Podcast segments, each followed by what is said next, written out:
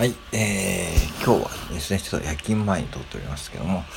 うん、まあ、あのね、えー、今、炎上しているスシロー事件ですね。うん、まあ、知っている方も多いと思いますが、これはまあ、岐阜市のね、えー、工業高等学校ってことがね、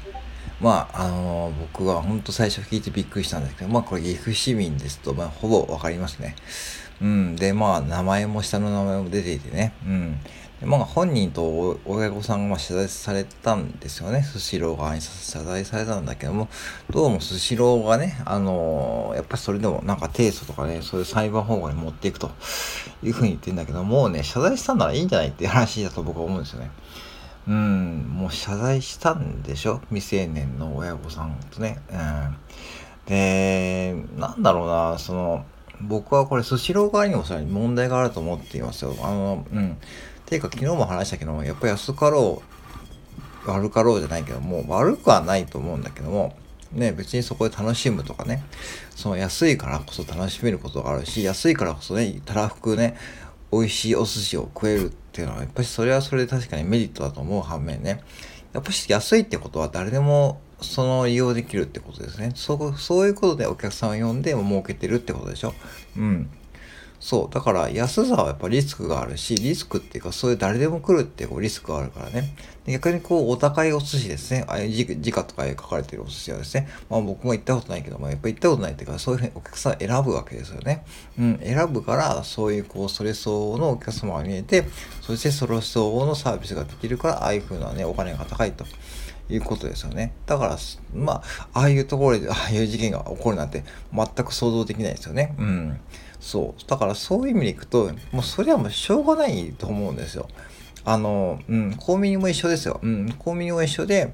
まあ、あの、はっきり言ってコンビニをどんなお客さんも来るしね、夜中でもね。で、タバコをね、買いに来る人もいるけども、タバコが買いに来る夜中にいます学生さんがね。うん。まあ、あの、学生さんは大学のああいうこうジャンパーが来てるんで、あ、この子多分大丈夫だなって子もいるし、中にはね、こいつ絶対未成年やろって子もね、います。てか年末年始多かった。うん。特にお酒とかね。ああいったこう、ハイボール、じゃあ、中ハイ系のね、ああいうストロング系の、うん。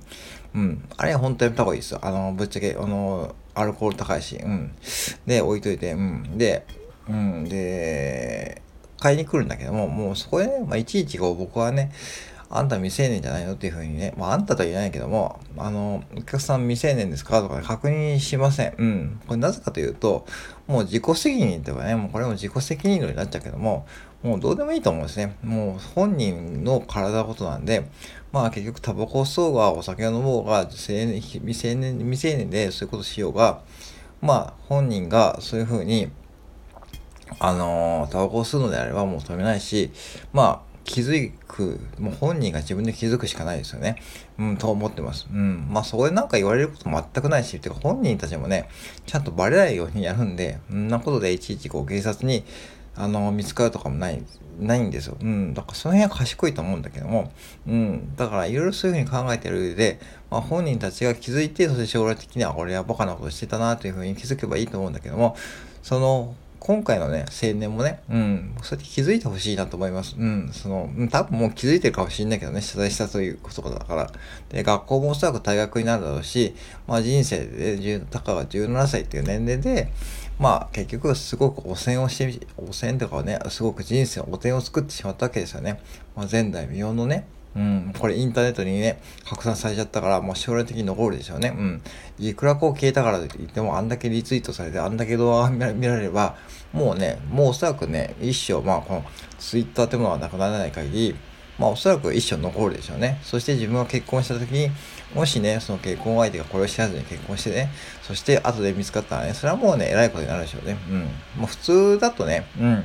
ああいう動画を見てね、そういう風になったらね、おそらくそんなこう関係うまくいかないとか、そういうとこう、そういう彼も、すごく大きなリスクを背負ったわけですね。うん、そうそうそう。だから、結局大きなリスクを背負うのは、もうお互い様なんだから、もうね、いいと思うんだよね。その辺の。で、スシロー側も。じゃあ、スシローもそうやって儲けてんだからね。うん。で、僕らもそうやって恩恵を受けてる部分があるし、じゃあ、例えばね、あの、僕が寿司に食いに時に、その隣の人をね、そういう風にやってたら注意するかというと、多分注意すると思います。うん。おそらくそれはそうだよね。うん。そう、それはそうだと思うけども、ああいうふうに戸籍になっていて、家族席になってソファーが与えられてね、座り心地のいいソファーが与えられて、そしてね、座るわけでしょ。それだけでもいいサービスなのに、そういう風にしてしまってるからね、やっぱしこうね、もうしょうがないんですよ。うん。しょうがないと思うんだけども、うん。でもこういう風に話すとですね、お前何言ってんだって絶対言うやからもいるし、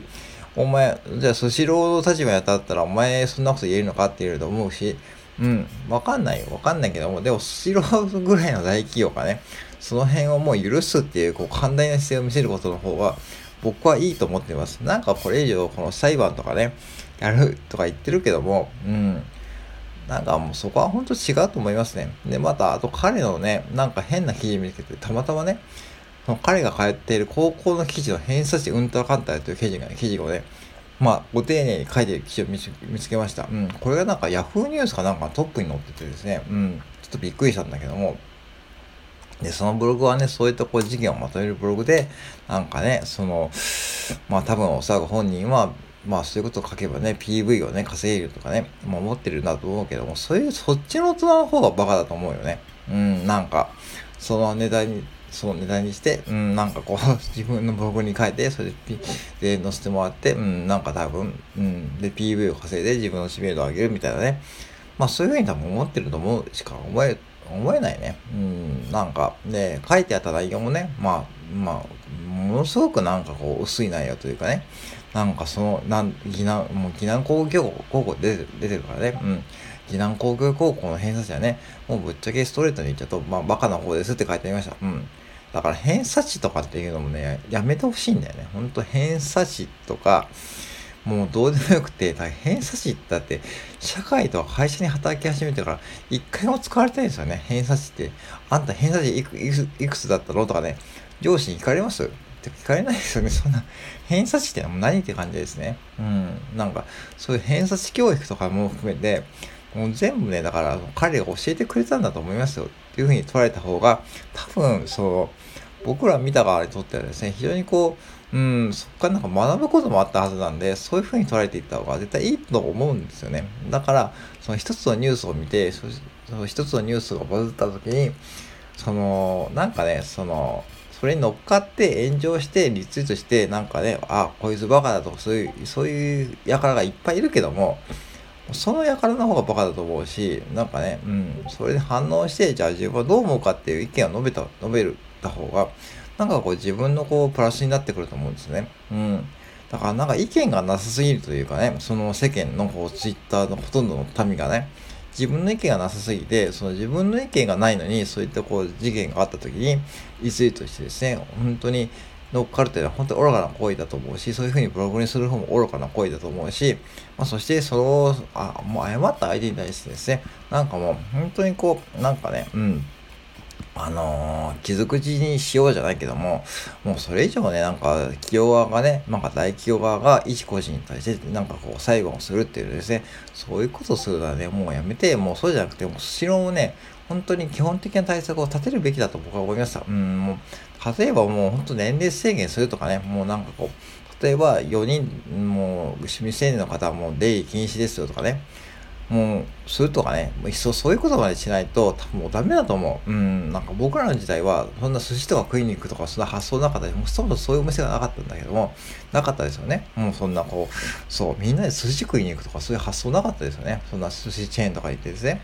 今もうそれが当たり前にある時代になっちゃったんで、じゃなくて、もう企業側が裁判じゃなくて、もう対策立てて、もうやってほしくないんなら、もういっそのこともうそういうふうにもう年齢制限ダメとかね言って、そして年齢制限させるようなこうなんかこうテクノロジーを使って確立させるような機械を使ってやっていけばね、いいと思うんだよね。それぐらいのお金があると思うし、もうそれぐらいやっていかないとね、多分これからもね、発生するに決まってるんで、これからどんどんね、SNS とかね、